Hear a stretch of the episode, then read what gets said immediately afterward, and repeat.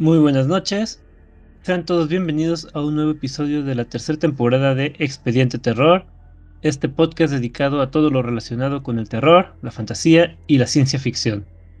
Iniciamos este programa presentando como siempre a los integrantes del equipo. Acompañándonos en el episodio de esta noche tenemos a Fernando Armenta. ¿Qué onda Fer? ¿Cómo estás? ¿Qué onda Esteban? Muy bien aquí, listo para una película que me llenó de bonitas imágenes. Hay, mucho desnudo, muy tanto, está muy bonito, ya me emocioné. A mí me encantó. ¿Qué se siente ser presentado primero?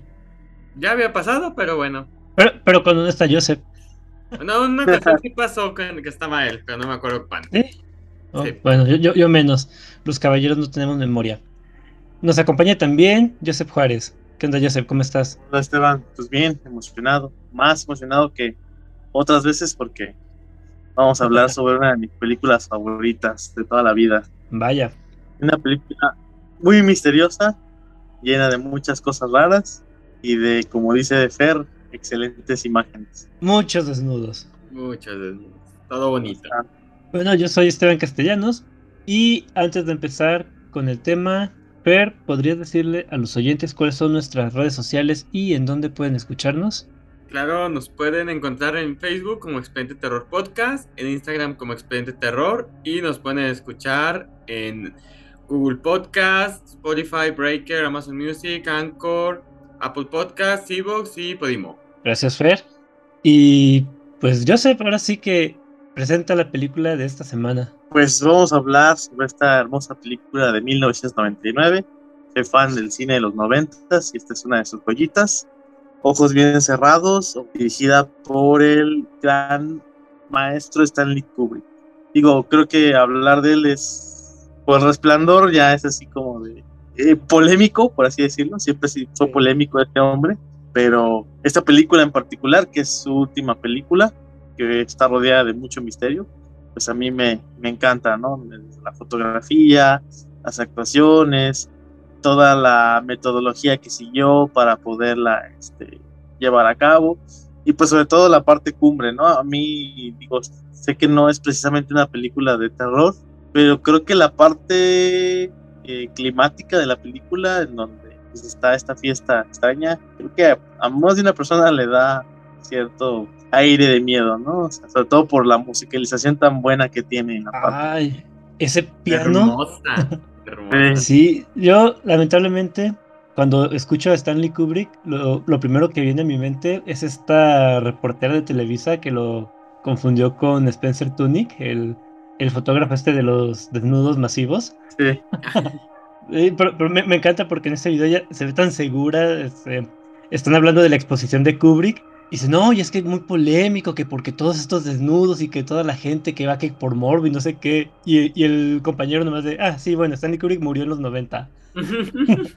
no, eh, y bueno, también, pues, eh, Stanley Kubrick es el director de una de mis adaptaciones favoritas de Stephen King, aunque Stephen King reprueba eso. No, aunque, reniegue, aunque reniegue Stephen King y patalee. Si me escuchara Stephen King, de seguro me metió un zape. Es que no le gusta esa, esa obra. No, pero entiendo por qué. Eh, digo, yo leí el libro, vi la película, ambos me gustan, los considero como entes independientes uno del otro, pero entiendo por qué se molestó. A mí me gustó que, que, que en la película de Ready Player One hicieran mucho énfasis en eso. Sí. Como que era una de las pistas. Sí, y pues también, este, digo, creo que todos conocemos como que los grandes clásicos de, de Kubrick, al menos de pasada. Naranja Mecánica, El Resplandor, Lolita, Spartacus, este, 2001, La Universidad del Espacio. Dicho por el propio Kubrick, él, Kubrick, perdón, dice que él decía antes de morir que esta es su mejor película por la madurez que había logrado imprimir en ella. Claro que no tuvo oportunidad de ya ver los resultados de la misma, que de hecho creo que fue un fracaso. Es que es irónico porque la película empezó en primer lugar por el modo que generó su muerte en Estados Unidos. Ah, ya, ya. Pero creo que al final no logró recaudar este lo que costó la misma. Fue una situación ahí extraña. Sí, de hecho sí leí que había sido su primera película que debutaba en número uno. Y bueno, no había visto eso, pero ahora que lo mencionas sí tiene sentido que fuera por el morbo de decir, no manches, fue la película que, que mató a Stanley Kubrick. Eh, bueno, y es, es que es lo que mencionábamos, como tal la película, o sea, tiene buena historia, tiene muy buenos elementos, fotografía, pero sí está un poquito floja la historia en ratos. Eh, En ratos, por no decir casi toda. Lo que no sabía, por ejemplo, eh, mientras investigaba para el podcast, y se me hizo curioso, es que realmente las películas más conocidas de Kubrick, todas están basadas en libros. Digo, El Resplandor de Stephen King, Lolita de Nabokov, esta de, de Ojos Bien Cerrados está también basada en un libro alemán, me parece, de los años 20. Traum Nubel se llama, no recuerdo el nombre en español.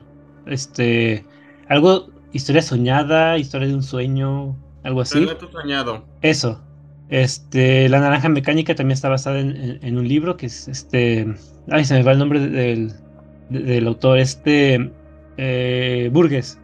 Que de, de hecho, este, la, La Naranja Mecánica es la película que menos me gusta de Kubrick, porque. Pero no por la película, sino porque la versión que yo vi, el, el DVD que tengo, tiene los subtítulos tan chiquitos que quedé ciego de, de estar leyendo eso. Eh, Entonces no es, no es problema de la película. No, pero no, no me gustó, no la disfruté bien porque. ¿Por qué necesitas subtítulos? A ver. Porque por el slang de, de la historia. Usan un lenguaje eh, con modismos muy extraños porque se supone que están ambientados en un futuro distópico. Entonces no, no es tan fácil de, de entenderle. Excusas, excusas. Pero bueno, este, hablando de Stanley Kubrick, ya este, Joseph dijo que esta era su película favorita, no sé si, si del director o en general, pero Fer, tu película favorita de Kubrick, Ay, El Resplandor. es que me gustó el resplandor. Es, es que en sí, así como que yo diga, güey, ¿esta sobresale? No. Pero digámosla en el resplandor, la verdad, no. A, a mí también. Me, me- digo, me gustó más que Ojos Bien Cerrados. Eh, bueno, Pero ¿por qué es bueno, es que esta tiene. tiene bonitas escenas.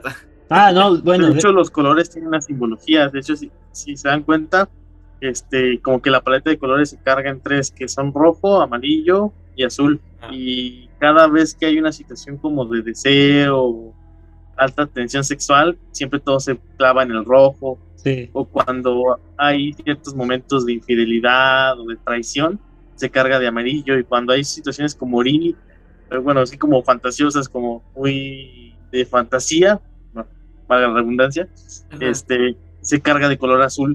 Ahorita, a ver, quítenme la duda.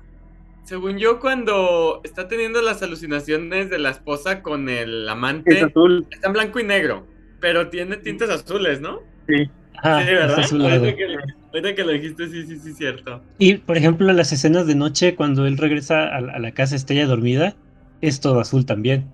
Pero por ejemplo, e- en, en la casa eh, donde están todas estas personas vestidas de negro, eh, creo que hasta el- la alfombra del salón principal en donde tienen el juicio es rojo. Sí, Sí. Rojo pasión. De hecho, eh, cuando ella baila con el viejito adinerado al principio de la película, que él realmente la tienta, todo el entorno es amarillo. Ah, Que, ah, eso, eso no, no me acuerdo. Eso bien, no- bien, bien. Y el departamento de la, de la chica también es amarillo. sí, e- eso te dice el departamento de la otra chica. Sí. Y sí, sí, de, de hecho, estoy viendo ahorita la imagen de- del baile de la primera eh, parte de la película. Y sí, todo es amarillo cuando está bailando esta Nicole Kidman con el otro señor. Es que el cine de Kubrick siempre tiene ese tipo de, de detallitos. De Por ejemplo, e- en El Resplandor también. e- El laberinto, la alfombra del- de los pasillos del Overlook. La foto de, del final con este. eh, ay, se me fue el nombre de. Jack, Jack Nicholson. Este que sale en la posición famosa de este. De la estatua de Belcebú o algo así. Que, que de hecho está el meme de que es la pose de los luchadores, de los monitos que venden en los tianguis de, de luchadores. Sí. Pero es que es una psicología, todo el color, la luz, para dar el ambiente y, y- y la idea correcta. Ok, pero bueno. Este. eh, ¿De qué trata Ojos Bien Cerrados? Coger. No, ¿qué? Sí. Bueno, sí, pero. Sí, Oye, me, me encanta porque puse la película en la sala y estaba mi mamá ahí pasando. Y la primera escena es está Nicole Kidman desnuda. Desvistiéndose, sí, o sea, des- des- este, desnuda. Entonces yo veo que dije, ah, cabrón, empieza como mujer bonita. yo, yo tuve que cerrar la cortina porque, digo, vivo en tercer piso, pero sí me he fijado a veces que voy a la tienda que cuando está la cortina levantada, digo, te tienes que poner atento, pero sí se ve lo que estoy viendo, güey. Entonces, a mitad de la cancha que está aquí abajo, se alcanza a distinguir lo que estoy viendo y dije, no, no mames, déjale, se les va a antojar a los vecinos. Si algo le sobra a esta película es mete y saca. Sí, no. Cuando empezó, cuando empezó la fiesta yo dije, no, a ver, espérate, déjame acomodo. De hecho, yo, yo la, la, la vi el día de hoy para tener las cosas frescas y la vi en el celular porque dije, si la pongo en la pantalla principal, porque sé, sé lo incómoda que es. De hecho, la primera vez que yo la vi, recuerdo haberla visto por ahí de los 2000 En el cine. Eh, no, en el, no, en el 99 yo tenía 7 años, no, no era una película apta para mí. Qué morro. No, recuerdo haberla visto ya a, a, a mediados de los 2000 siendo ya un, un, puberto. ¿En el Golden? Sí, o sea, básicamente la vi en un canal de paga a altas horas de la noche. Obviamente no la podían pasar por el tipo de contenido en, más temprano. No me lo imagino, en Canal 5, chings madre. Entre Titanic y Juego de Gemelas. No, creo que es de esas películas que nunca ha llegado a televisión abierta, digo, por obvias razones. Nada, ni va a llegar. Entre no, la dejan en hora y media. Y la secta, no va a llegar. American Psycho es otra de las películas que nunca he visto ah, en televisión sí. abierta. Y también tiene escenas bastante comprometedoras. Sin miedo al éxito, televisora, sin miedo al éxito. Hablando de escenas este, comprometedoras, ¿Eh? cuando estaba la escena de la, de la orgía en, en, la casa esta, no pude dejar de pensar en la película de Calígula. No sé si la hayan sí. visto. Uh -huh. Solo, bueno, obviamente Calí Calígula es más fuerte. Ajá. Sí, es que Calígula, pues sí está pensando en hacer una película este, erótica, ¿no? 100%. Sí, pero, pero acá sí, no, no puedo dejar de pensar en, hay una escena, digo, hace muchos años que vi Calígula, donde están igual en una como sala de placeres, que ahí está estos columpios con cosas extrañas en el asiento y hasta animalitos por ahí. Y dije, ok, esto me, me recuerda este, traumas de mi adolescencia. Un caballo, ¿no? Es lo que había, creo que. Y, y una serpiente. Bueno, las serpientes sí las usan como para tema erótico. Y sangre. Ah, sangre, pelos y cosas doradas también excitan mucho. Pues incluso, incluso a mí de repente me recordaba a, no sé cómo se diga, si sí, sí, tal cual literal, a, a Salo. Ah, a Salo, la de Ajá, los 120 días de Sodoma. Eh, de, de, repente a mí también de la escena de las orgías en, en sí. ojos bien cerrados, de repente como que me daba cierto aire. Esto de la secta y... La... Eh, es curioso cómo en, en, una época en la que uno pensaría que eran más como conservadores, eh, mojigatos o, o, conservadores, teníamos películas como Calígula y Salo, y, y, en los noventas una película fuerte comercial era como Ojos bien cerrados, y, y realmente pues, digo, es fuerte porque sí se ven eh, relaciones eh, así como que en primer plano, pero no nos muestra nada más que mujeres desnudas. De hecho, creo que las mujeres son las únicas que salen completamente desnudas.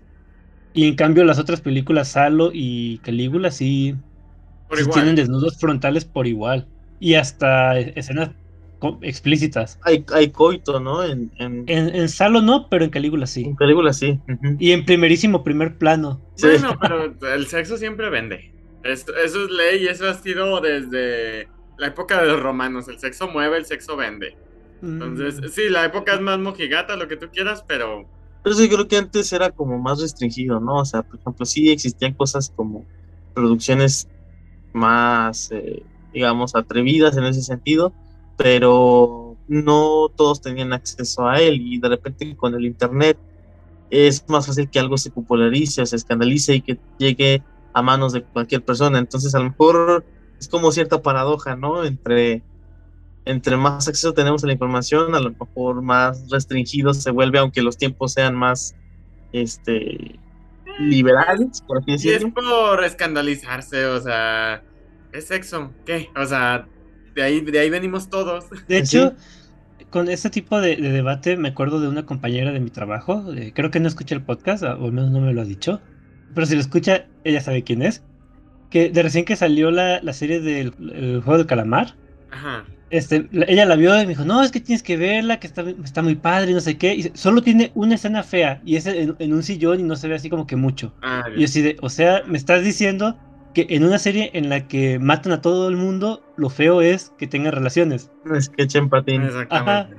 O sea, Eh, es- está más normalizada la, la violencia que ver a, a una pareja. relaciones. tenemos narcoseries al por mayor aquí. Y además, o sea, es, es al fin de cuentas una postura contradictoria porque tú revisa la letra del top 10 este, de las canciones que están de moda en este momento y todas tienen un alto contenido sexual y muy explícito. y- Entonces, y deja tú, deja tú el, el contenido sexual. El- es contenido sexual vulgar. sí, No es te voy a hacer el amor, es te voy a coger, güey. sí, sí, sí. O sea, vamos a coger. Y tú que es, güey, o sea.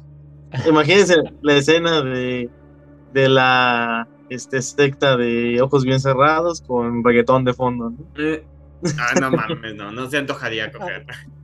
O sea, pero si alguno de nuestros, nuestros escuchas, este, pues nos hace llegar una invitación a una fiesta similar, pues yo me comprometo a ir a ver cómo está el pedo. Nada más voy a ver. Fines informativos. Ah, Oye, e- eso dijo el personaje de Tom Cruise y ya no se la acababa. Ah, pero no, no cogió. Fíjate que- No, no, no cayó ante la tentación. Fue a ver, a ver qué pedo. que creo que de toda la película, la forma de actuar del personaje de Tom Cruise al momento de ingresar a la fiesta es lo más criticable. O sea, peca de pendejo, o sea, de ingenuo. O sea, creo que, creo que a todos nos desespera el, el cómo, o sea, no, no, no puede él sabiendo que es una. bueno, ya llegaremos a ese punto. Sí. Mejor vamos. a- Bueno, a ver, así para, para ir un poco eh, rápido con la trama, la historia va de una pareja, Bill y Alice, en el que tras una fiesta en la que Alice ve que Bill se va con dos chicas y ella está bailando con otro hombre, te deja ver como que hay algo que no está bien en su relación. O sea, realmente, y, y es algo que leí en internet, que realmente en ningún momento en toda la película se dicen que se aman. En la fiesta eh, interrumpen a Bill y no se va con estas dos chicas, se va a salvar a una prostituta que, se, que estaba intoxicándose en el baño. No, en el cuarto del anfitrión, si no me En equivoco. su baño personal, porque si era baño donde está. Ah, sí, era baño. y ok. era- el anfitrión, pues es un millonario, ¿no? Es que son ricos, tienen baño dentro del cuarto, dentro del baño, ¿verdad? Oye, hasta Bill se nota que tiene feria. Toda la película se la pasó dándole dinero No, a medio mundo. ¿Te fijas cuánto gasté? Yo, yo nomás me quedé viendo y dije, a ver, lo del taxi, lo del. Yo sí me quedé y dije, güey, este cabrón caga feria. En el disfraz fueron fácil 300 dólares, en el taxi fueron otros 375. 200. Los 250 que le dio a la chica. No, exacto, Ajá. del taxi que fueron 100 más lo que ya había gastado. O sea, más la, la ida y la vuelta. O sea, un pinche dineral. Tú dices, güey, deja, deja tú el dineral que maneja. El dineral que trae en efectivo. Pues es que Bill es, es doctor de ricos, entonces. Ah, no, no, no. O sea, de que gana, gana. Pero ¿cuánto dinero carga en efectivo el cabrón? Y eh, luego, ¿a dónde va? Un pinche café. ¿Dónde vas? Siempre- ah, digo, eso no, es de ricos, pues, pero se me hizo bien curioso que a dónde iba, un café, un capuchino, un... eh, Ya eso. saben, dice, dice Fer que tomar café es de pobres. No, es de ricos. Este, no, no, no, yo es lo que hago. Yo a donde voy, cualquier lugar, este... Te ofrezco algo y digo, ah, no.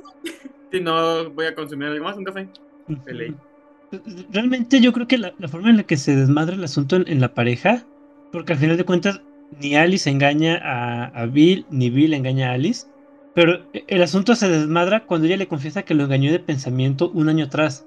Pero, pero fíjate, mm, y, y- y se me hizo bien curioso porque hasta ella misma dijo que estaba dispuesta, estuvo dispuesta a renunciar a todo por esa aventura. Pero no lo Sí. hizo. Pues no, pero no porque, pasó, pasó un año y todavía lo tiene muy fresco, o sea, o sea, no lo hizo porque realmente no hubo las condiciones. O sea, Porque exactamente. el, el marinero realmente no, no tomó ninguna iniciativa. Pero la intención de ella estaba y entonces ahí tú dices, Ajá.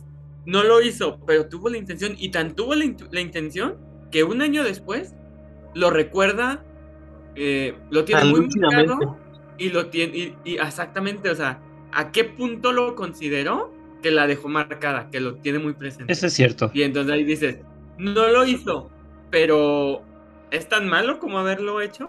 ¿O es igual pero en otro sentido?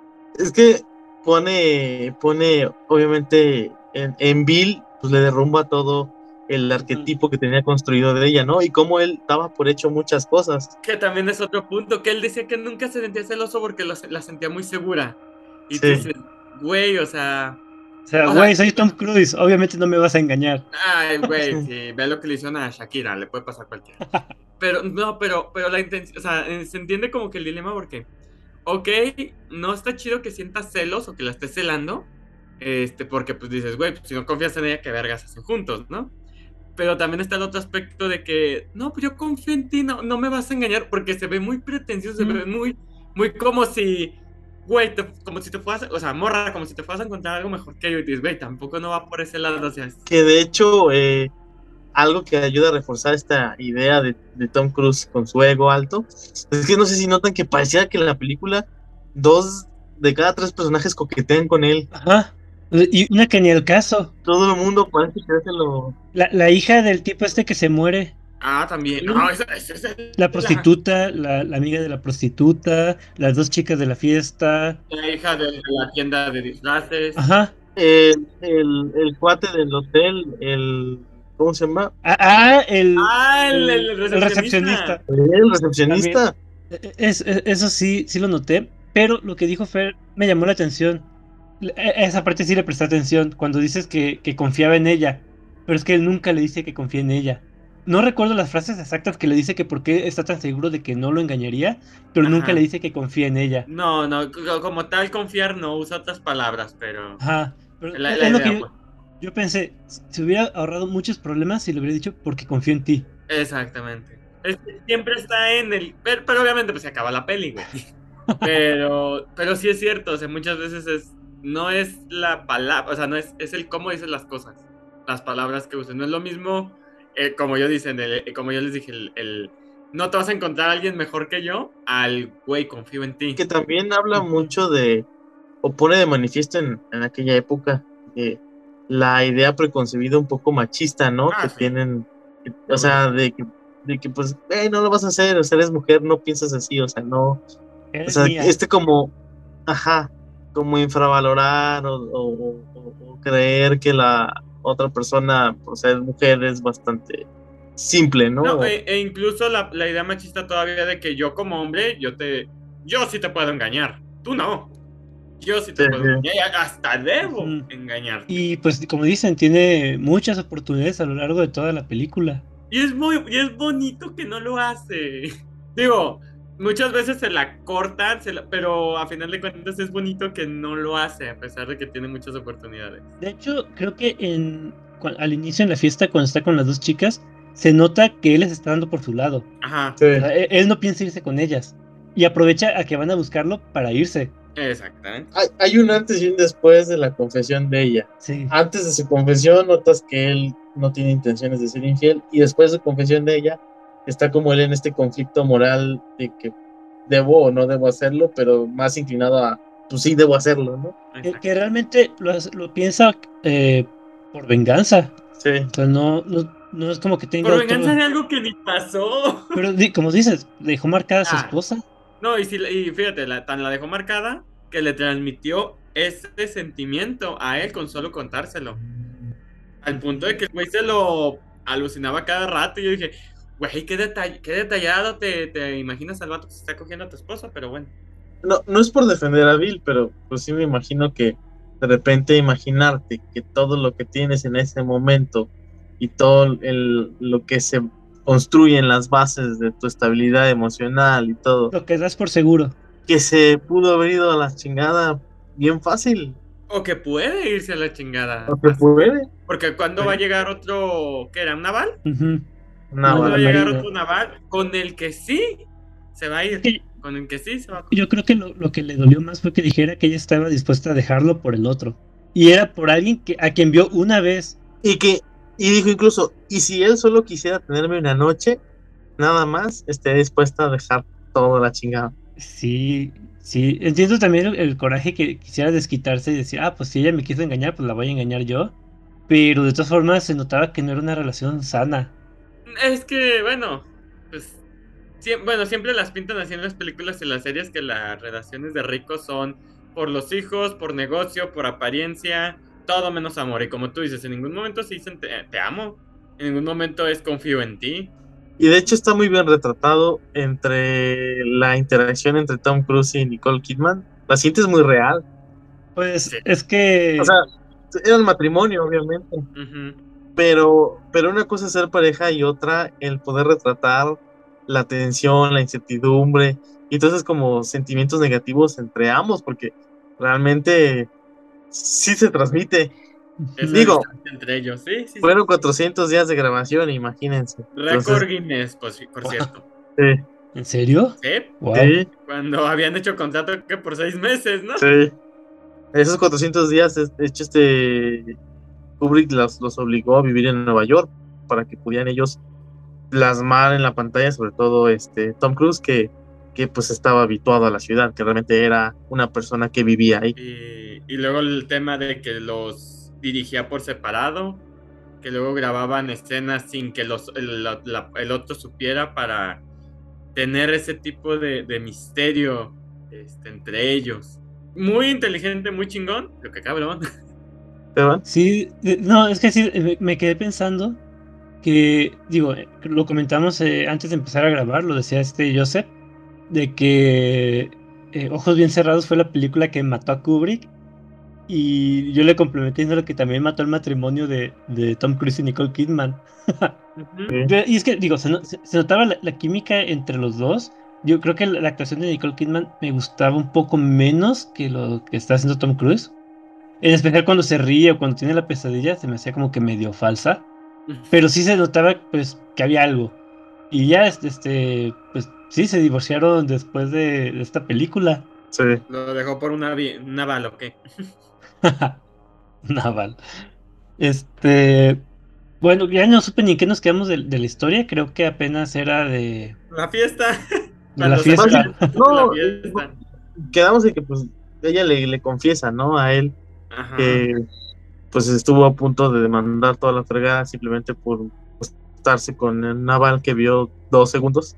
Y este entonces está entra Bill en este como viaje moral de despecho en el que pues qué chingados no y coincide con que uno de sus pacientes muere y él tiene que ir a, a- a altas horas de la madrugada o de la noche bueno creo que todo es de noche ahí a dar parte médico este, pero a partir de que él se va y, y deja a su esposa ahí, él empieza a fantasear, ¿no? Con esto de del marinero ahí dándole dándole matarile a, a su mujer.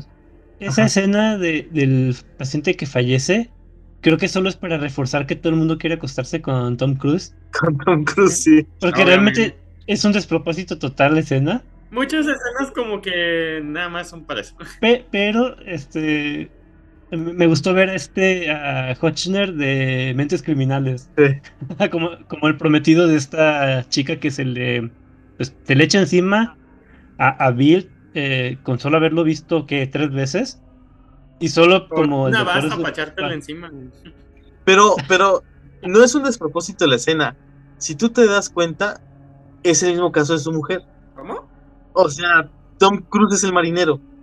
Ajá, la, la Ajá. chica esta está dispuesta a dejar a su prometido por Tom Cruise. A un güey que solo ha visto tres veces. O sea, Eh, eh, es para, para también retratarlo en el, en el aspecto contrario. A tu esposa Sí. le pasó, eh, tú lo puedes provocar. ¿Quién tiene la culpa? ¿El marinero? ¿Tu esposa? ¿Tú? Mm, Ay, pregunta difícil. Yo siempre he dicho, culpa como tal nadie, pero responsabilidad todas las partes. Eh, en defensa de Bill, Él le pone un hasta aquí a la señora, digo, después de que lo besa, pero, pero pues, él deja claro que no. Sí, algo que, que a lo mejor el, el marino no hizo con la esposa. No, pero ¿crees que el, el, el marín, el naval, este, sí estaba abierto a la, a la relación con, con esta, con Alice? ¿O era solo Alice y nunca le dijo nada al marín? No recuerdo No eso. sé, o sea, ¿en algún momento mencionan por qué no se hizo? no. Creo que nomás dice que le llegó un mensaje y que se fue de la, de la cena y ya. Pero, o sea, ¿cree- ¿ella le dio entrada, le, di- le dijo algo? Yo creo que no. Tal vez sí, tal vez no. Eh, Lo que siempre me he confundido es que al parecer no hay una interacción tal cual entre el marín y ella, ¿no? Todo se quedó como que la mera fantasía. Exactamente. Y es la fantasía que le contagia a Bill y que no puede sacarse de la cabeza mientras está buscando la manera de, Sí. pues, desquitarse. Ya, este, su aventura de una noche lo lleva a un restaurante en donde se encuentra con un antiguo compañero de medicina que ahora se dedica a tocar el piano. Y este señor recibe una llamada y por boca floja, la verdad, le dice a Bill que pues toca en un club privado en el que solo entran con contraseña y no sé por qué se le mete a la cabeza a Bill. Ah, es que le, es que le dice que... que Ah, de las mujeres. con- no, que toca con los ojos vendados. Que le vendan los ojos. Mm, Y que en una ocasión llegó, la venda no estaba bien puesta y llegó a, a ver varias mujeres, nada más. Que fue lo que a Bill La- le picó. Las mejores mujeres de, que ha visto en su vida. Ándale. Entonces ahí fue donde a Bill le picó la curiosidad.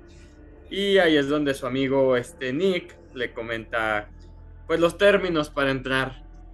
ay. Desde la contraseña hasta la vestimenta. Y, y la mente de Bill, eh, viejas, jalo. Era un hombre dolido, con deseos de, de una venganza por una infidelidad que no pasó, pero que su esposa que, que es capaz de hacer. Pero también a esas eh, en este momento, cuando él ya empieza a buscar el disfraz para, su- para ir a la fiesta, él ya había rechazado a la prostituta, a esta Domino. Sí.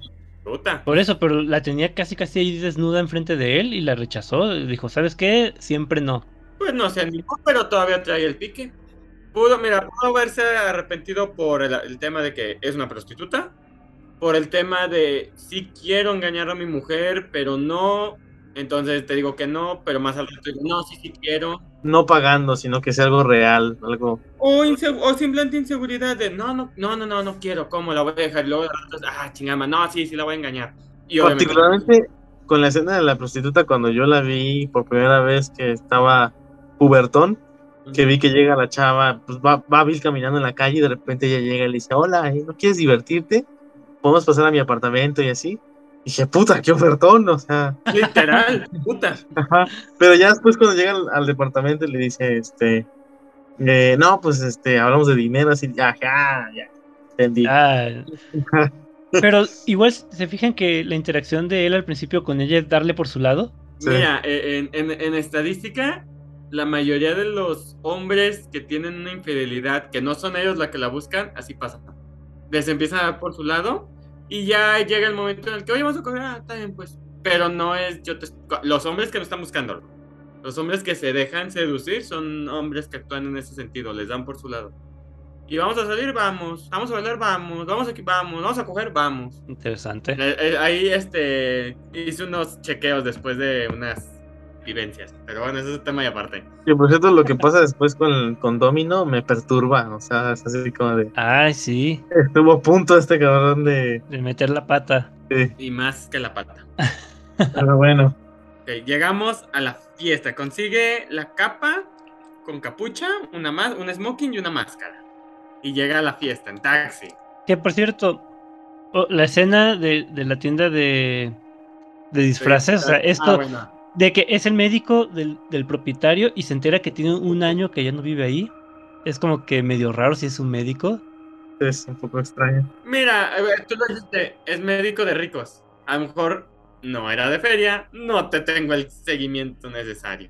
Ah, además de que a, a lo mejor no, bueno, a veces usas a tu a tu mejor médico solamente en situaciones este que, lo ameritan, cuando no, pues vas a un doctor Simi o algo así, entonces También, Este tipo de escenas, digo, me recuerda, es como la escena de la prostituta, es como la escena de, de la mujer desnuda que está en su consultorio y a la que está checando, que no tiene por qué estar desnuda, la verdad. O por ejemplo la escena de, de la chica esta, la hija del, del, fa- del fallecido. Son escenas que nomás sirven para acentuarte que todo el mundo le echa ojitos a, a Bill. Que tiene Ujú. oportunidades. Que se le, literalmente se le ponen en bandeja de plata, se le Ajá. encueran enfrente. Ajá, Pero ahí, ahí, ahí el punto entra como se puede interpretar de dos maneras en el aspecto de que sí es un galán, que chingón, pero en el aspecto de la rechaza por su ética moral o la rechaza porque es mucha vulgaridad para él. O sea, en el sentido de, güey, me llueven encueradas.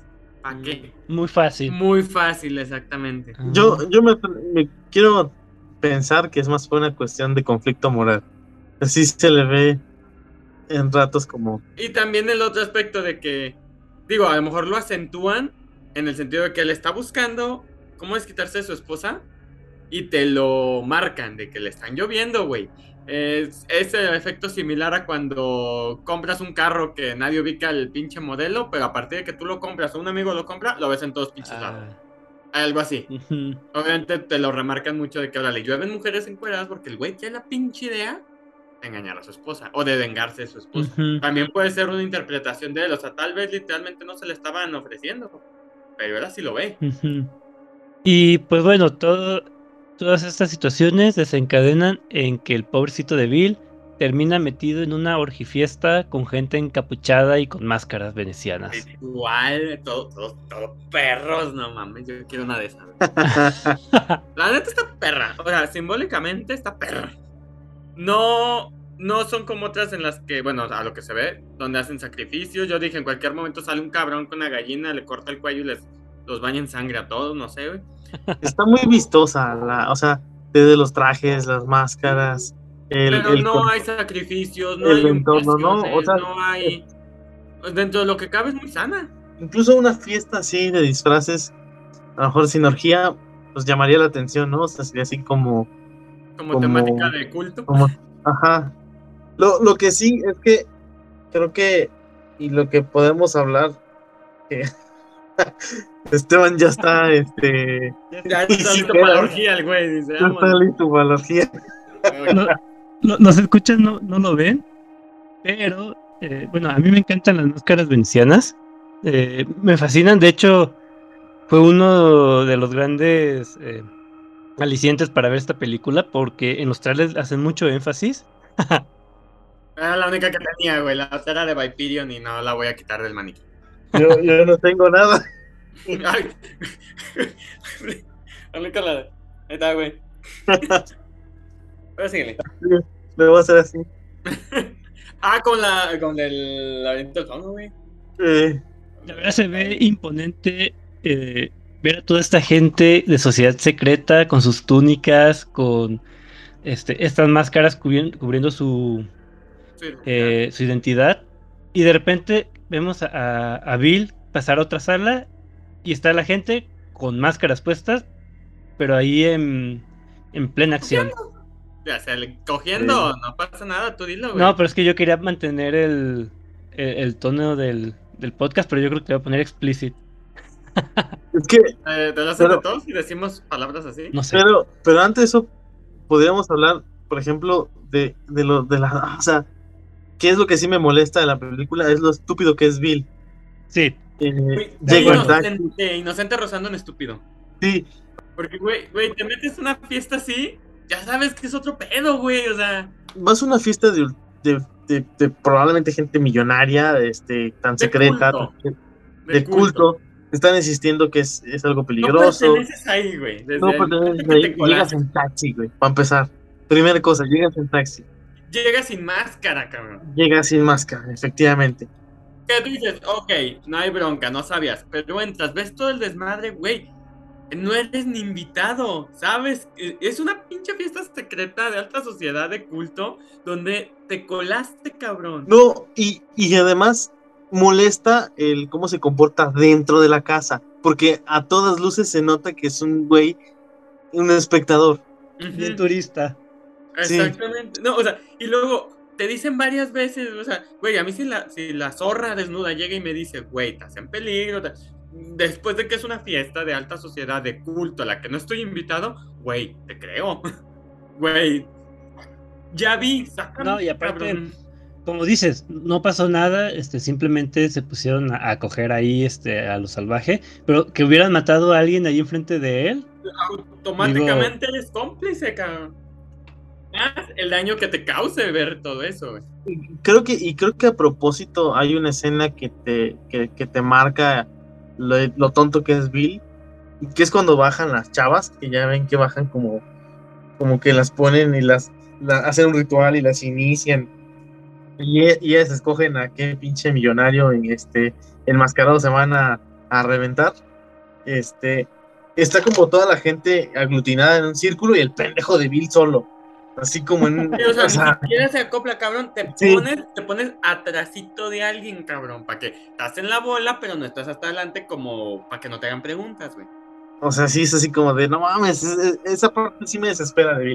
Es que, es que nada en bona ahí, nada en- Y tú dices, y es el doctor, cabrón, o sea. Bueno, no sé si sea justificación decir que, que no estaba en sus cinco sentidos. Pero tantito, güey, te andas con cuidado.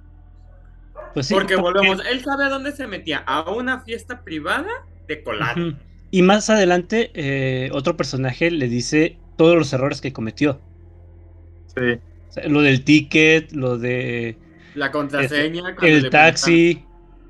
preguntan- O sea, todos llegan en limusina y tú en taxi, puñetas. Sí, digo, la verdad, sí, estoy de acuerdo en que Bill fue un pendejazo en esa escena. Y men- menciona aparte, qué buena escena, toda la, la Ah, escena. de- la, la ceremonia de iniciación. La la música. muy chingona. La música. La el fotografía. oía, la escenografía. La rutina, o sea, el, el cómo se iba acercando a unas cuando daba el bastonazo y se ponían de pie. Güey, se ponen de pie sin apoyarse de nada, güey. Nomás le, este, levantan la pierna y se levantan. Muchos ya no pueden hacer eso, güey. Mucha gente no puede hacer eso, güey. Y en tacones, mi respeto. No, para- todas las escenas, eh, digo, sean eh, explícitas o no, o no, se ven muy bonitas. O sea, Sí. son, son Sí. como, como, como cuadros, ca- cada habitación por la que va- vas pasando. Ver a, a las mujeres estas, por ejemplo, las que están en, en la mesa, creo que están como que sentadas en una silla encima de un como mesa escenario, no, no sé qué haya sido. Y Ujú. todos los, los encapuchados atrás viendo. A huevo. Y, no, o sea, la, la escena se ve como, no sé, no es un cuadro renacentista, o sea, la, la estética, No, no, no, es muy artístico. Es muy Ajá. bonito. O sea, es. no- no Estéticamente porque- es, no porque estén bellísimo. cogiendo, no porque se estén besando, no porque estén No, no. desnudas.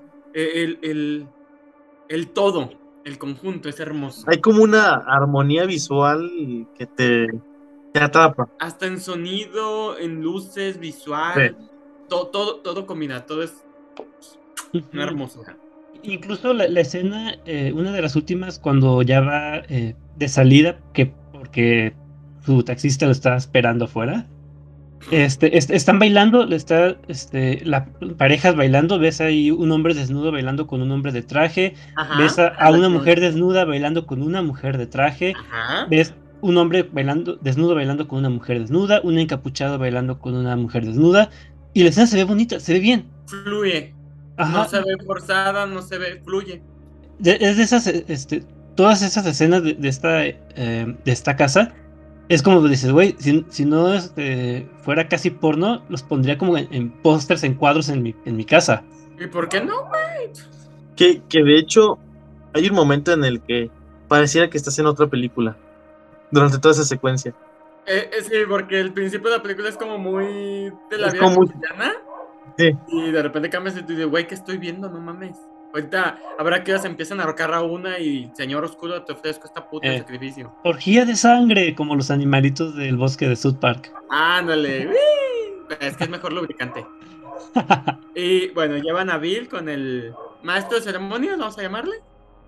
Sí. El, el encargado, que es el único que llevaba una túnica roja. Porque pues lo han descubierto. Que es donde le pregunta la contraseña.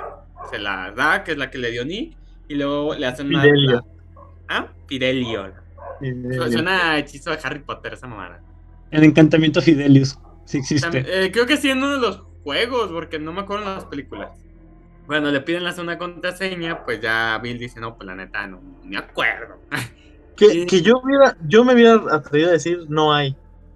A ver si pegaba. Es que muchas, es que muchas veces ese es, es el blofeo, y más porque Nick tenía acceso completo. Si hubiera habido una segunda contraseña, Nick se lo hubiera dado. Entonces, sí Ah. era muy lógico que el güey hubiera dicho, ¿cuál? A menos que por ser servidumbre, porque al final de cuentas, este, el, Pues era el único ser, bueno, aparte. el, el- el pianista no, no participaba nada más que tocar música. De hecho, no debía haber. A menos, sí, a menos de que por ser el pianista nada más le dan una contraseña. Ajá, que no la necesitara. Pero fíjate que, o sea, es- eh, son cosas. Pero bueno, ahí, en- ahí es cuando le dicen, ok, quítate la máscara. Ya se la quita.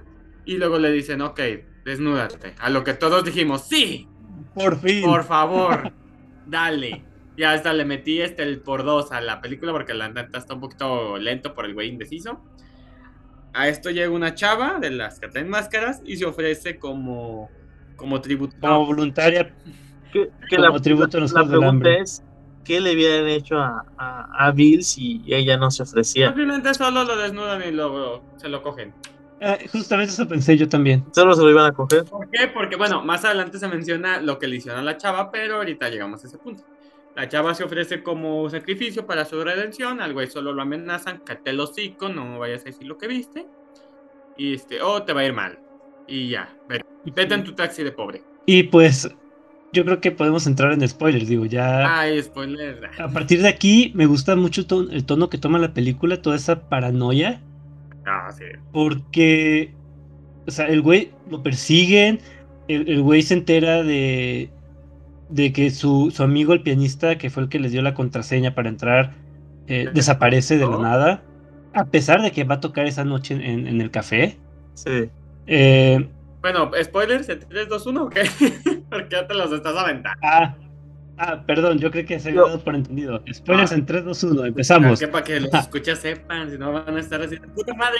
Una, una cosa de las, de las, de, las, más confusas es que cuando él regresa, regresa directamente a su casa después de la fiesta y despierta a su mujer que parece tiene, tiene como pesadillas y ella básicamente le narra las escenas de la mansión. Es que esa, esa, esa teoría la leí en internet. Ajá. Y, mencionan, está relacionado con la máscara. Ya ven que pierde la máscara en, la fiesta. Dicen que realmente este, todo fue actuado y que la máscara la puso ahí está su esposa porque su esposa estaba participando en la, en la fiesta. Y, la, y, la, pesadilla se la contó para asustarlo. Y es que me encanta esa parte porque no sabe, o sea, después cuando, cuando empieza a hablar con el otro personaje que está involucrado en, la fiesta, dices, güey, entonces fue real, fue mentira, este, lo, estaban amenazando de verdad, su matrimonio peligra, su familia peligra, o todo fue, este, lo que le pasó a la, prostituta fue un, accidente desafortunado. Yo digo que sí fue un accidente desafortunado. No sé, a mí me gustaría pensar que sí está amenazado. Vámonos, vámonos en orden, pues regresa, la esposa le cuenta su sueño donde aparte lo está cogiendo con un chingo de, de güeyes. Y él, y ella sabe que él la está viendo. Y ella sabe que lo está viendo. Ah, cierto. y, y ya digo, realmente la siguiente mitad de la película es el, día siguiente de la fiesta, en la que va a regresar el, el disfraz. Primero cancela sus citas, ¿no? De, en su consultorio. Después va a entregar el disfraz y ahí se da cuenta de que todo el zafarrancho que hubo con la, con la hija eh, promiscua del, dueño de, la tienda de disfraces se solucionó de una manera bastante extraña. digamos que la, que la, hija encontró la manera de pagar la renta. Sí, mira, básicamente la hija se prostituye e incluso el güey le ofrece a su hija, después de que hacen el arreglo del, del, disfraz, le cobra la máscara porque no la, no la encuentra. Eh, pues le ofrece a su hija, literalmente. Que no necesitaba, porque la hija ya le había hecho ojitos desde la escena anterior. pero ya hay, ya hay, permiso del papá, ya hay. No, lo, perturbador es que la tiene 16 años, ¿no? Te, creo que mencionan la edad de la chava. Mm, creo que la edad total no, pero sí dicen que es una niña. Sí, o sea, es, menor de edad. Exactamente. porque iba, iba, a hablar a la policía. Sí. Pero bueno, el chiste es de que ya, hay permiso paterno y ya, ya vimos, ya le ofreció el negocio. Y con eso se soluciona una de las subtramas de la película. Un final feliz, creo. Un final. Pues, pues, la cara de Tom Cruise es de así como de ¿qué pedo? Sí, de hecho. Digo, tú sabías que la, que la hija es muy promiscua y va a terminar de putona, pero eso a que el papá ya la ofrezca, pues ya se supera. Sí. O sea, dije, ¿qué es eso? ¿México? Hay que aprovechar el negocio. Pues Tom Cruise le ofreció un borrego y dos chivos. Mira, si vas a ser una, si una prostituta, celo, pero con seguridad, güey. Y eso aplica aquí en Estados Unidos en cualquier lado. O sea, si vas a prostituirte, hazlo, güey. Pero hazlo de una manera segura. Consejo. Después, eh, lo siguiente que hace, que, lo siguiente que hace Bill es ir a buscar a su, amigo el pianista, que este descubre que, que abandonó el, eh, el hotel en el que estaba hospedado a las cuatro y media, 5 de la mañana. Ahí vemos como el recepcionista le echa ojitos a, Bill también. Todos le echamos ojitos a... Y pues el, recepcionista así como que no queriendo la cosa, que digo yo, llegué a pensar que también estaba inmiscuido en el plan. Decirle, ok, no te voy a decir nada, pero llegó con un ojo morado. Ey. Y venía con dos hombres así grandotes que lo estaban Grandotes, custodiando. bien mamados, bien sabrosones. Ajá. Y luego, eh, no recuerdo qué es lo siguiente que hace. Llega a su casa, me parece, y le dice a. De, de hecho, es primero lo del hotel, luego lo del disfraz. Sí, primero Ah, ok. el hotel y luego del disfraz. Después, no me acuerdo. Regresa a su casa y después se va con, No, con lo- esta la luego va a la Con mansión. Domino. Ah, sí. Ah, ya, ya, ya, ya. Donde fue la fiesta. Sí. Pero lo Y le dan una carta. Una carta que dice: Es tu segunda advertencia, deja de investigar, Bájale de. bájale de huevos. Ah, Ajá. pero me encanta porque la carta estaba dirigida eh, como Doctor William y el apellido que se me fue. O sea, nombre completo. Y tú dices, güey. O sea, que luego ya te dicen por qué. Se sabe su nombre, pero bueno. Sí, de todos modos, cuarta ocasión que dices, Bill, eres un pendejo, güey, ¿para qué regresas? O sea, Exacto. Te dijeron, no investigues y ahí vas derechito. Eh, eh, acuérdate que los gringos son así, güey. Son de, de- algo está pasando y, what the fuck is going on? Y ahí van, güey. sí. A ver qué pedo. O sea, el mexicano, güey, oyes palazos y corres, güey. El gringo no, el gringo a ver qué pedo, güey. Oye, el balazo y dices, ay, un, un día normal en la escuela. Exactamente, güey. Aquí, güey, aquí, aquí si hay una balacera en una escuela, los niños corren, se esconden, lo que tú quieras, güey. Allá es, ¿qué está pasando, güey? Así son. Estereotipos, ¿eh? No, no es, no es neta, pero. Bueno, sí, los mexicanos sí somos medio sacatones para eso. Ya este. Recibe Bill una nueva carta amenazadora por parte de. Creo que es el anfitrión de la fiesta. Llama a la, a la hija del que se le murió. Ajá. Y esa historia se acaba en, en, en nada porque Pues es que contesta. no habla ni con el prometido ni No, pero nada. es que contesta el prometido y cuelga. O sea, es, ahí está el prometido, ¿a qué le muevo? Hasta eso dices, güey, está, bien, o sea, Ah, ¿para qué le buscas pedos? Primera acción. un asomo de inteligencia. Sí. Un- toda la inteligencia que no mostró en la fiesta, ya la está sacando. Pero, a ver, aquí es mi duda. Ajá. Es- está yendo este, con, con la hija de- del fallecido, luego va con la prostituta, va con la amiga de la prostituta, ahí ya va buscando algo. ¿Con Domino? Yo por- presiento- es que también presiento que a- algo quería que le marcó a, a la chica esta, a la hija del paciente fallecido, Ah, eh, eh, eh, Marion se llama. Mario. Marion. Sí, le- algo quería porque le marcó a ella Algo cuando quería, contestó no el pegó, ahora prometido, va con ya, Domino. Domino. ahora, ahora entra el otro aspecto. Al principio la película es toda se le pone y ahorita es mm, por Nadie. X razón no las puede, ahora no se las puede este, ya está bien metido con la amiga de, de Domino. ¿Es Sally? Y, y la, la amiga le pone las aquí y le dice, ¿sabes qué? Pues fíjate que Domino acaba de dar positivo de VIH. Ajá. Así que sorry, pero bye. La, Exactamente. la cara de Bill. Sí, cuando realmente no hizo nada. ¿No? Pues, bueno. Y se asustó y- ¿Qué haces, güey? con- al menos decirle a la amiga, pues ¿sabes qué? Yo no me metí con Domino, pues hay que entrarle, ¿no? Mm, es que ahí entra un aspecto de urgido. ¿Y, y no está urgido? No a ese punto. O sea, estoy urgido, pero tú no vas a saber que estoy urgido. Estoy urgido. Pero, pero es que es una situación matapasión, o sea. Exactamente. Y O sea, aparte- sí, la- la situación ya está muerta. Y luego, otra, tú como Sally, güey. Eh, si llega y te dice, güey, es que no me acosté con ¿le vas a creer? Le vas a creer exactamente, o sea. O sea, entonces ahí se va a dejar ver el güey bien urgido, que es lo- ni es lo que él quiere expresar, y de todos modos Sally ya no lo va a pelar. ¿Para qué le muevo? ¿Para qué no me acosté? ¿Para qué? Ya, ya no se hizo. No está Domino y la amiga no me va, no vamos, no vamos a coger. Y, y el shock, porque sí estuvo a punto de meterse con Domino. Exactamente. todo fue que le entró la llamada de, de su mujer. Entonces entra. Entonces, estuvo una llamada de. Digo, si, si es que no usaban protección, pues básicamente de, de, de contraer la enfermedad. Exacto. No, y, y, pues volvemos, era 1999. mm, También se daba mucho que no. Puede ser. Por también tema de machismo. Ok, de ahí se da cuenta que lo está siguiendo un hombre, pero oye, se ve bien, bien macabro cómo lo está siguiendo el vato. Porque, o sea, se están viendo, o sea, literalmente se están viendo de una esquina a otra. Y el güey se le queda viendo así como, "Ay, ¿qué? Te estoy siguiendo ahí. Estoy siguiendo y qué. ¿Y Me qué vale vas a hacer? ¿qué ¿Llorar, te- puto? y de ahí que se mete un café, creo. Él compra el periódico en donde ve que, falle- que falleció la, la reina de belleza. ex Miss Nueva ¿Qué, York. qué, qué es la muchacha Eso. que tiene la sobredosis al principio, ¿no? De la Es, película. es que- es que es donde te lo arman. Va y usa sus permisos de médico para entrar a la morgue. Este, y cuando ve el cadáver de, pues se llama Amanda, la chava, pues es así como que, ay, qué, qué mal pedo, ¿no? No la reconoce. Y la reconoce. ¿Sí? Sí, Sí, sí mira, la la reconoce simplemente como la que estaba en el baño de su anfitrión de la fiesta del inicio, la que estaba eh, con sobredosis. A esto, de hecho, este güey lo- le habla y le confiesa que él era uno de los hombres en la fiesta, enmascarados.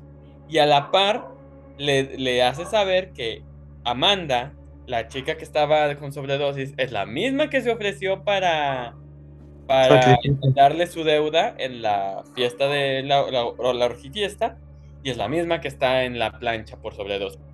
El güey le dice, no, güey, no, la- o sea, toda esa amenaza fue farsa, fue para que te asustaras, nomás cogimos y la dejamos en su casa a la sobredosis, ya es punto y aparte. Tú ya sabías que esa vieja traía pedos de drogas, era cuestión de tiempo.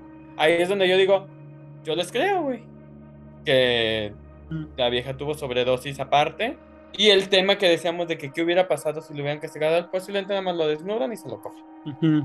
Y aquí ya es donde es donde entra la duda eh, con esta conversación, porque dices, en verdad lo siguen, en verdad está en peligro, y se remata la escena cuando él regresa a su casa y ve La la, máscara. máscara que perdió. Pausa, nada más mencionan pues que al que al músico sí lo mandaron hacia el que es de donde está su familia con un putazo en el ojo. ¿Y será verdad? Ahí sí no sabemos. Lo demás cuadra. Eso del amigo músico pues ya no. Ya no sabemos cómo comprobarlo. Pero retomando que regresa a su casa, encuentra a su esposa dormida. De, hecho, de hecho no sabes cómo no, no sabes cómo comprobar todo, porque igual él te dice, ah, no, es que ella murió de sobredosis, fue un accidente, no tiene nada que ver, no, no, pero por igual eso pudieron dije, haberla matado. cuadra. Ah, los escuchas no lo ven, pero Fer hizo comillas con los dedos. ¿Cómo quieres que las haga, güey? Con las nalgas, o qué chingados. Pu- decir, pues cuadra entre comillas, quiero- como dijiste quiero ahorita. pensar, miren, quiero pensar que cuando digo cuadra, con ese tono se sobreentiende que van con comillas, porque yo estoy hablando y digo, no, pues cuadra. Se sobreentiende que son Yo, yo creo que si eres una sociedad ultra secreta, que, que haces este orgías con, con supermodelos, y en esas, en esas fiestas están involucrados banqueros, empresarios, accionistas, políticos, la élite de la élite, este, pues obviamente tienes que dar un mensaje contundente ante una situación como la que se presentó con Bill. Y pues creo que la única forma de dar ese mensaje contundente, pues es precisamente eh, si ella to- decidió tomar el lugar de él. perfecto, pero vas, vámonos. Mueres, lo haces parecer un accidente razonable, como decíamos, cuadra que sea una sobredosis porque una adicta, pero también cuadra que la hayan matado haciéndolo pasar como un accidente para mandar el mensaje tanto a Bill como a los invitados, el güey. Fíjense que, o sea, no vayan a cometer el error del músico, que también no sabemos si se lo chingaron o no, pero de, güey, no vayan a traer a nadie. Es fiesta secreta, es fiesta privada. Y por ejemplo, también este señor ya le, le explica que quien lo está siguiendo lo mandó él. Pero nunca explica sus intenciones. Él, ¿por qué te Es- mandé gente? O sea, ¿por qué le dice, güey, es que fue una farsa para asustarte? No te voy a dar nombres, pero ya no investigo. O sea, como, a lo mejor sí, como en plan compa, tratando de aliviarlo, pero también es, güey, te mandé a alguien. ¿Por qué? Porque si sigues chingando, aunque seas mi amigo, me importa más la sociedad, quedar bien con la sociedad que contigo, cabrón. Básicamente le dice, es broma, pero si no quieres, no es broma. Exactamente. Exacto. Es, es- es- es broma, pero si, si- si- si no dejas de investigar, no es broma. Sí. Y a ver, ya, ya les conté yo algunas de las teorías que leí en internet. Ajá. ¿Qué opinan de esto de que esta Alice estuviera en la fiesta? Involucrada. Eh, válida, pero yo siento más que es él. Tiene una amistad que estuvo ahí y le contó. Ella no. Puede ser. ¿Y crees que alguien se arriesgaría a decir, oye, pues fíjate que estuve en una fiesta de una sociedad, sociedad secreta y vi a ¿El tu amigo marido? se arriesgó a seguir hablando con él? ¿Por qué no, No sé. de Alice se arriesgaría? El músico se arriesgó sabiendo. Ah, ¿saben quién pudo haber sido? Le pudo haber contado a, a Alice de Bill en la fiesta, el cuate que la cortejó al inicio de la película. Ese es otro punto. Mm, O sea, también cuadra. Ya no hago las comillas, pero ya lo digo. Que le dijo, oye, tú tan acá respetándolo y todo, y él este casi arriesgando toda su familia por por este y no, no es más una aventura, o sea, vida o muerte, cabrón. También puede ser por aquel lado. Pues ya tenemos este que Bill le cuenta a, a, a Alice todo lo que pasó. Por Llorando. fin, por fin se sincera con ella. Y ya creo que No, van al día siguiente a sus compras de Navidad. van a sus, a sus compras. Y esta Alice dice algo muy bonito. Aquí que suenan, suenan unas frases muy bonitas.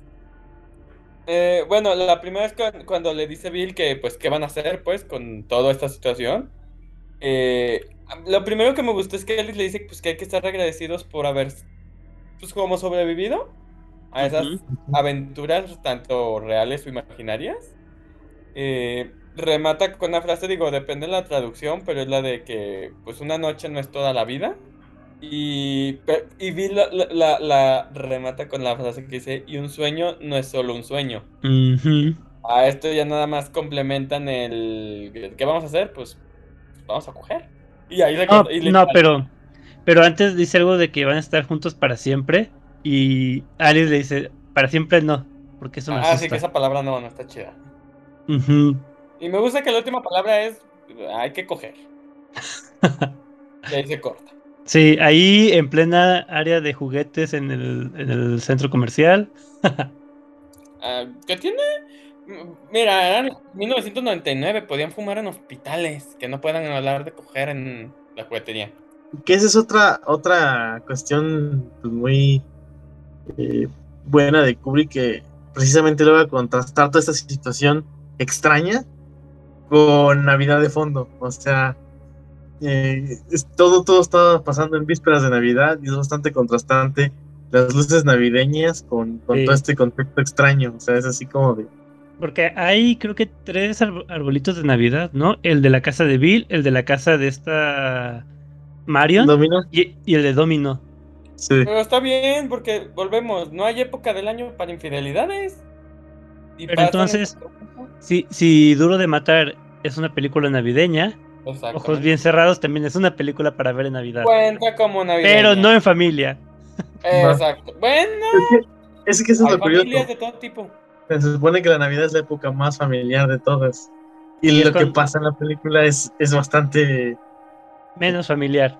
contrario a No eso. importa, véanla en familia. Nada más con niños, ¿no? Buen punto.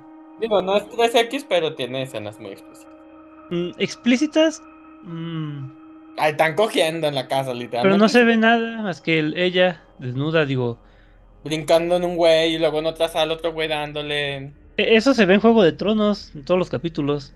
Ay, pero el juego de En, tronos. en Spartacus también se ven escenas similares. En Lolita, curiosamente, no. No, es 3X, pero no es para niños.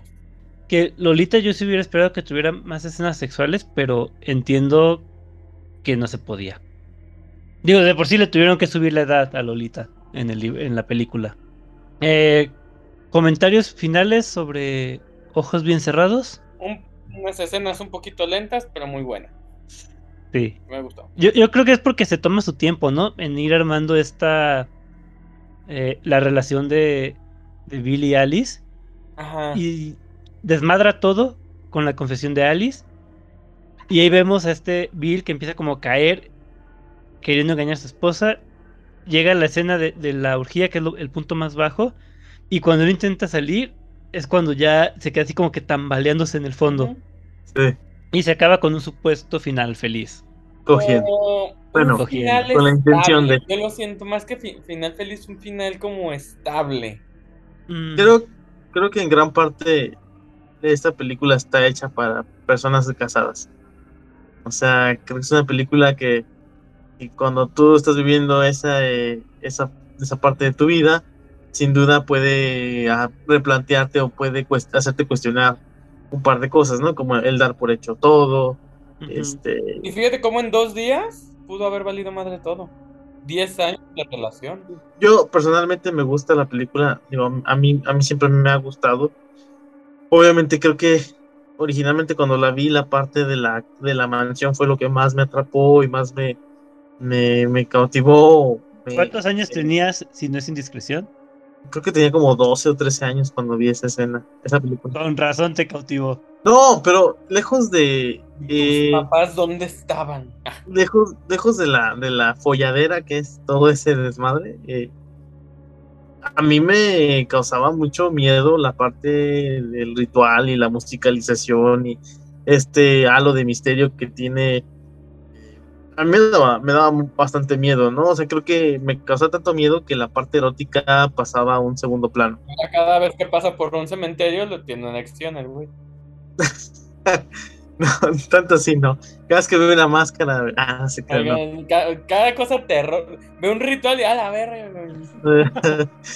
No, pero sí he tenido la oportunidad de platicar con personas que sobre todo pues ya han vivido la etapa del matrimonio y sí me han comentado que les llega a, a- pues los llega a simbrar un poco, ¿no? Por, por toda esta carga o este discurso que tiene sobre, sobre el dar las cosas por hecho y, y lo que es el, no sé si el alter ego, bueno, no, eh, más que nada pues la, la- esta dinámica, ¿no? O esta estructura moral y el, el, el, el- sentirse eh, respaldados como pareja. Entonces, este, sí creo que es una película que te, que te causa otra sensación distinta una vez que tú estás viviendo esta etapa.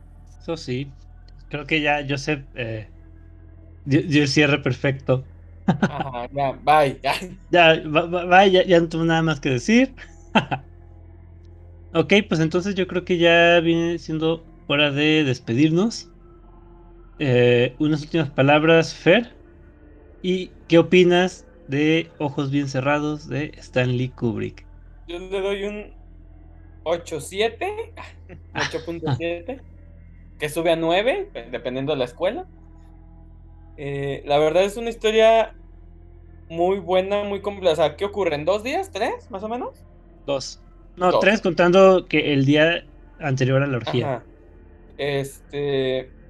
En donde te deja, como mencionaba yo, se te, deja- te retratan una dinámica de pareja. La, la neta tiene muchos aspectos que, que- Digo, digo, no en matrimonio a mí me ha tocado vivirlo en noviazgo, pero sí son muy. Sí te, sí te sientes, güey, en ese pedo. O sea, sí sientes. eh, y, y como, bueno, a lo mejor se notó en el énfasis que le di el tema de celar a la pareja o el tema de sentirla segura, o sea, tanto los dos extremos, si es un aspecto que tú dices, güey, es un pinche equilibrio bien cabrón para que no te pases ni al lado de te celo tóxicamente, ni al lado de te siento bien segura, al punto de hacer sentir a la otra persona me vales madre, porque aquí ya estás bien segura y no te vas a encontrar algo más chingón que yo. Ese, ese, ese tema desde que empezó esa parte de la película me quedé así de, güey, yo me que dije, esa parte sí la entiendo porque la he vivido. Y te la retrata muy bien, como a, a pesar de que es una película, es una historia que te están contando, te lo retratan muy realista. Eh, subándole las escenas de sexo, lo que veíamos la disposición del güey de engañarle, cómo al principio se le daba la oportunidad y ya más adelante no. O sea, también son situaciones que tú dices, em, güey, cuando podía o cuando quería, ahí lo tenía y no lo hice. Y ahora que quiero, ya no puedo o ya no se me da la oportunidad. Y también del aspecto de en realidad no puede o él se está poniendo el pie indirectamente. Pero bueno, son, son muchos aspectos que más de uno de nosotros lo- nos ha pasado y no nomás en aspecto sexual, en muchos aspectos de que, güey, cuando podía no lo hice y ahorita que quiero ya no puedo, ya no se me da. Y lo retratan muy bien. Eso y sumado a las frases del final, me encantan. Ese, ese, ese comentario de una noche no es toda la vida y el de, pero un sueño no solo es un sueño, o sea, en el aspecto de, güey, por una noche no vamos a cagar todo, pero también el, güey, si lo estás soñando, es por algo. Es algo que quieres. Entonces volvemos al, a los extremos. Y por eso me encanta. Un 8-7. Ok. Eh, y, últimas palabras, Fer. No, no, no. Agradecer a nuestros escuchas y. La neta, esta, esta película sí véanla, no, no es como la de Vi y otras pelis ahí feas que hemos visto. Este, esta la neta sí véanla con discreción porque tiene escenas subidas de tono que pues no son aptas para toda la familia. A lo mejor a la abuelita no le parece, a pesar de que tenga 14 hijos, la neta. Y a pesar de ser una película, tiene muy buenas lecciones tanto de vida como de pareja para que las tomen en cuenta. Y besito en la nalga izquierda a los escuchas. Ok. ¿Con máscara o sin máscara? No, con máscara. Hoy, hoy es besito con máscara, eh, velas, ritual y pianito sonando de fondo. Un pinche ritual ahí todo. Es una, una cruz invertida en la nalga antes del beso. ¿Por qué la cruz? Me, me encanta porque yo lo digo a lo pendejo, pero ustedes hacen cara como que se lo imaginan. O sea, estoy a supuesto. pedo de ustedes. No, te, te aseguro que algunos de los escuchas hasta lo siente el pinche besito cuando, cuando lo digo. Entonces, ya, cada quien es su imaginación. Ya, es, eh, lo ya. escuchan, yo digo que lo oyen y ellos internamente más están, ay, nomás escuchan ahí atrás. Ya, es cada quien su pedo. Su, Ok. Cada quien su pedo y su pedorro. Ya sé. ¿Qué, qué calificación le pones a ojos bien cerrados? Y unas últimas palabras. Pues me voy a mamar, pero me encanta la película. Entonces no puedo darle menos. Le voy a dar 10. Ah, pues bien Oh. cerrado. Este, me encanta. Simple y sencillamente la fotografía, la simbología, este, eh, las actuaciones. Creo que eh, creo que es de las mejores actuaciones de Tom Cruise. Pocas veces se le ve tan convincente y fuera de, de su personaje habitual que suele ser él. Este, me fascina es la parte, como lo hemos hablado, de la parte de la mansión y de la orgifiesta.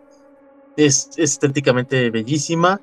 Este, no sé, eh, realmente me, me- me gusta mucho lo compleja de la historia, lo madura, el cómo se va dando su tiempo.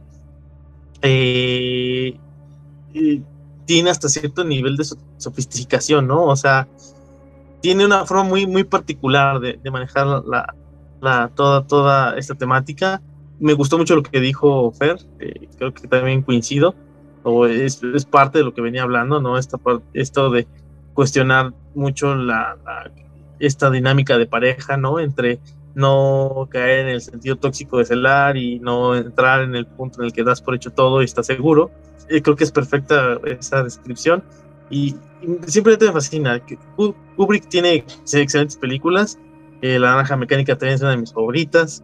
eh, no se diga El Resplandor. Creo que, aunque no le gusta a Stephen King, El Resplandor es sin duda un referente del cine de terror. No, no, no De puedes hablar de cine de terror sin, sin mencionar El Resplandor. No se diga Odisea 2001, es otro peliculón De la ciencia ficción. de la ciencia ficción. Entonces, a lo mejor esta ocasión yo me, me así como dicen coloquialmente, me mamé un poco porque mm, es una película un poco fuera del terror convencional o de los temas que solemos manejar, aunque sí tiene elementos, pero creo que valía la pena. Sí creo que es su, su máxima película de Kubrick.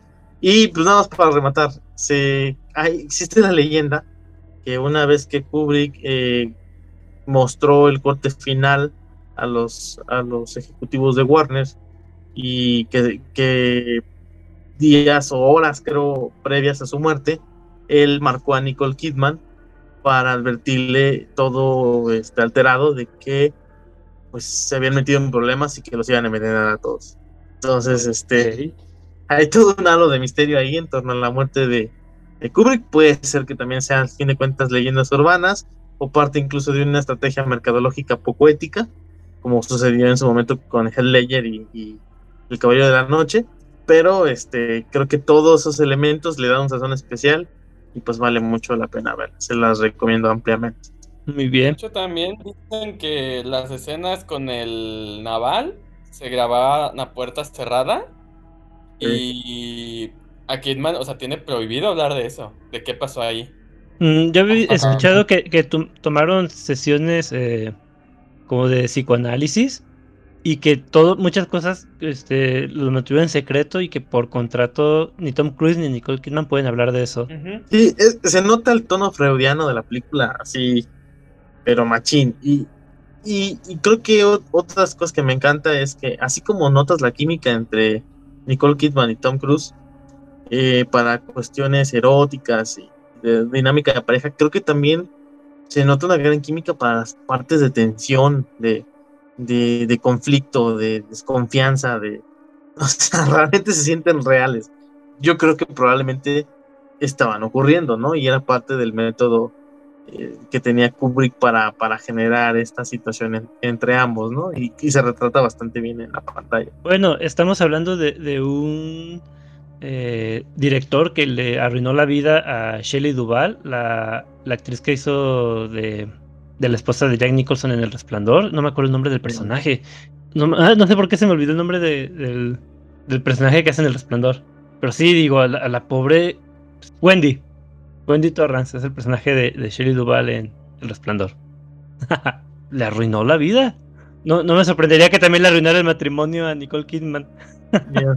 Eh, es que es lo que estaba, estaba pensando en el aspecto de cómo hacemos que la tensión entre las- la pareja de la película se vea real. Pues que la pareja que lo interpre- la interpreta tenga esa tensión. No, y, y creo, insisto, creo que esa película es la actuación de su vida de Tom Cruise. Yo no lo he visto tan actuando tan bien en, en otra película. A mí no me gusta en general como actor. Digo, No. recuerdo la última de la momia que hizo. Eh, lo acabo de ver hace poquito en la entrevista con el vampiro y me gustó más aquí Sí. en, en Ojos Bien Cerrados. Creo que Tom Cruise es un Keanu Reeves, o sea, básicamente es Tom Cruise en, Sí. siendo Tom Cruise en diferentes acciones, pero creo que aquí particularmente es muy creíble. Se siente muy real la actuación, sí, sí logra eh, logras empatizar y desesperarte con Bill. Entonces, este creo que eso es otra de, los grandes aciertos de esta cinta.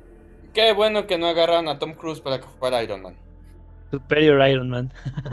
No, los que, bueno, yo sí quería verlo en la de Doctor Strange como una, un alter de Iron Man. Estaría padre, como una versión alternativa estaría chido.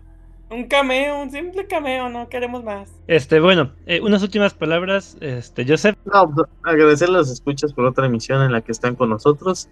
Eh, espero que nos hayan aguantado, espero que les guste la película, se le den una oportunidad y pues nada, espero que nos vemos, ya sé que no es nos vemos, pero eh, nos escuchen en la siguiente emisión. Que tengan bonito día, noche, mañana, sea la hora que nos estén escuchando. Gracias. Ok, Gracias, Me- Joseph. me- Gracias, me Fer. suena al, al saludo que daba este Truman. El de, ¿qué? Por si ya no te veo, buenos días, buenas tardes, buenas noches. Eh, ok, ya yo le voy a poner la película un 9.5 porque al principio me pareció un poco enfadosa, muy lenta, eh, pero va tomando ritmo y se compensa bastante bien. Yo co- coincido en que la parte de la orgifiesta eh, es mi favorita. Lo que sí creo que en ningún momento mencionamos qué opinamos del título de Ojos Bien Cerrados, porque creo que lo mencionan en la película cuando este güey le dice que, va- que le vendan los ojos que tiene que, que tiene que ir con los ojos bien cerrados para a la fiesta. Pero pues también podemos tomarlo como analogía acerca de cómo pues el personaje de Bill tiene los ojos cerrados en su relación, o sea, y no, no se le abren hasta que esta Alice le confiesa su eh, affair eh, imaginario.